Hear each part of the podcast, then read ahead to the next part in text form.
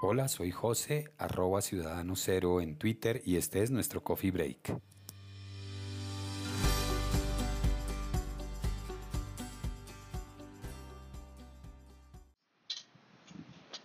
Hoy quiero compartir con ustedes dos experiencias, eh, digámoslo así, eh, culturales. Eh, la primera es una recomendación, es vernos Roma una película de Alfonso Cuarón. Eh, tengo entendido que él ha hecho varias películas, entre ellas eh, creo que eh, algunas que han estado nominadas al premio Oscar. este es un mexicano y habla de... Yo no logré dilucidar claramente por qué se llama Roma la película, pero es claro de qué se trata hace referencia a los años 70 eh, del siglo pasado, 1970, en donde mm, creo que es el periodo del 70 y el 71. La película está rodada en eh, lo que se conoce como el, Distrito Federal, el DF de México, eh, y, da cuenta de una cuestión familiar, es muy bucólica, muy eh, hace muchas remembranzas acerca de lo que sucedía en esa época. Pero lo que me llama la atención es que esta película es producida por Netflix. Se encuentra en Netflix, yo me enteré por un tweet, eh, un retweet de alguien en Twitter, alguien que yo sigo, que en este momento no recuerdo quién es, que estaba retuiteando Alfonso Cuarón y hablaba de que había que sentarse a ver Roma obviamente haciendo autopromoción. La película es muy bella, yo la recomiendo.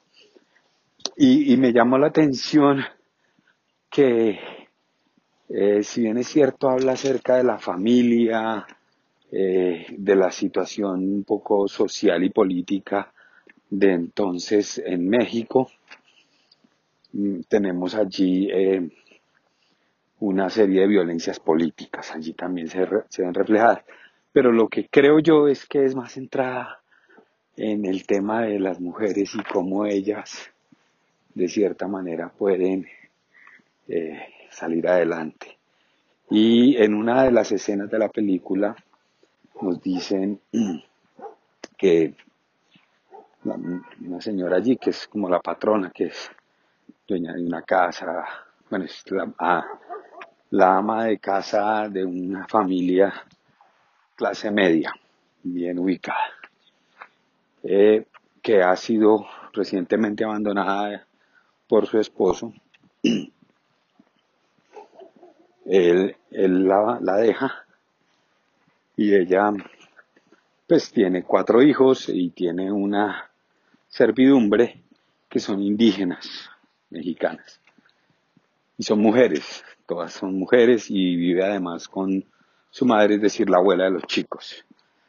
Mm, ellos viven allí en esta casa en el DF y en una de las escenas ella le dice a, a una de las personas que le colabora allí, que está embarazada, le dice, y nunca lo olvides, las mujeres siempre estamos solas.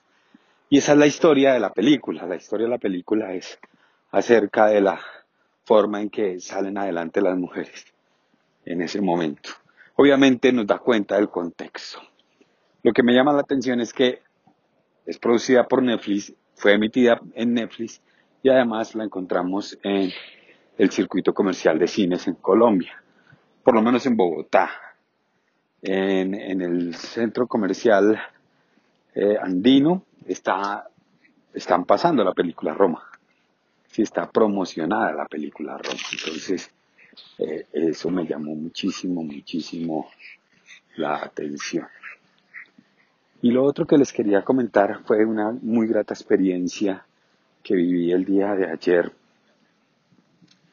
Yo descubrí a un escritor colombiano que se llama Juan Gabriel Vázquez, porque buscando cosas sobre el High Festival en Cartagena, vi que él participó en, ha participado en varios, pero pues que yo recuerdo en dos, he escuchado esas dos y las tengo muy presentes.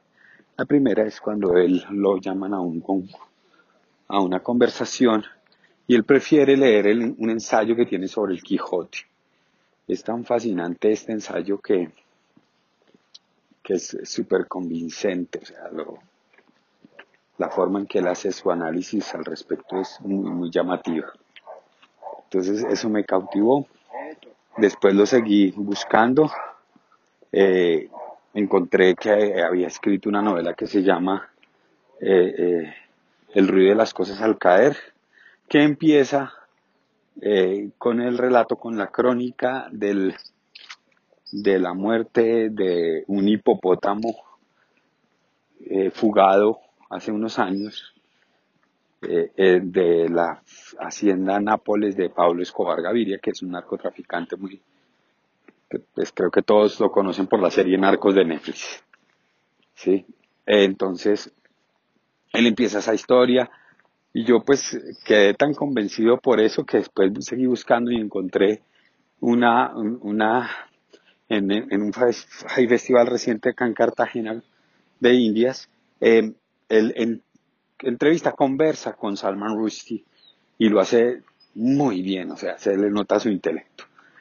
Y el día de ayer tuvimos la oportunidad de ir a una librería, sí, las librerías todavía existen, por lo menos acá en Colombia y acá en Bogotá, que es una librería que tiene mucha presencia, o sea, es muy fuerte acá en el circuito bogotano, que se llama Tornamesa.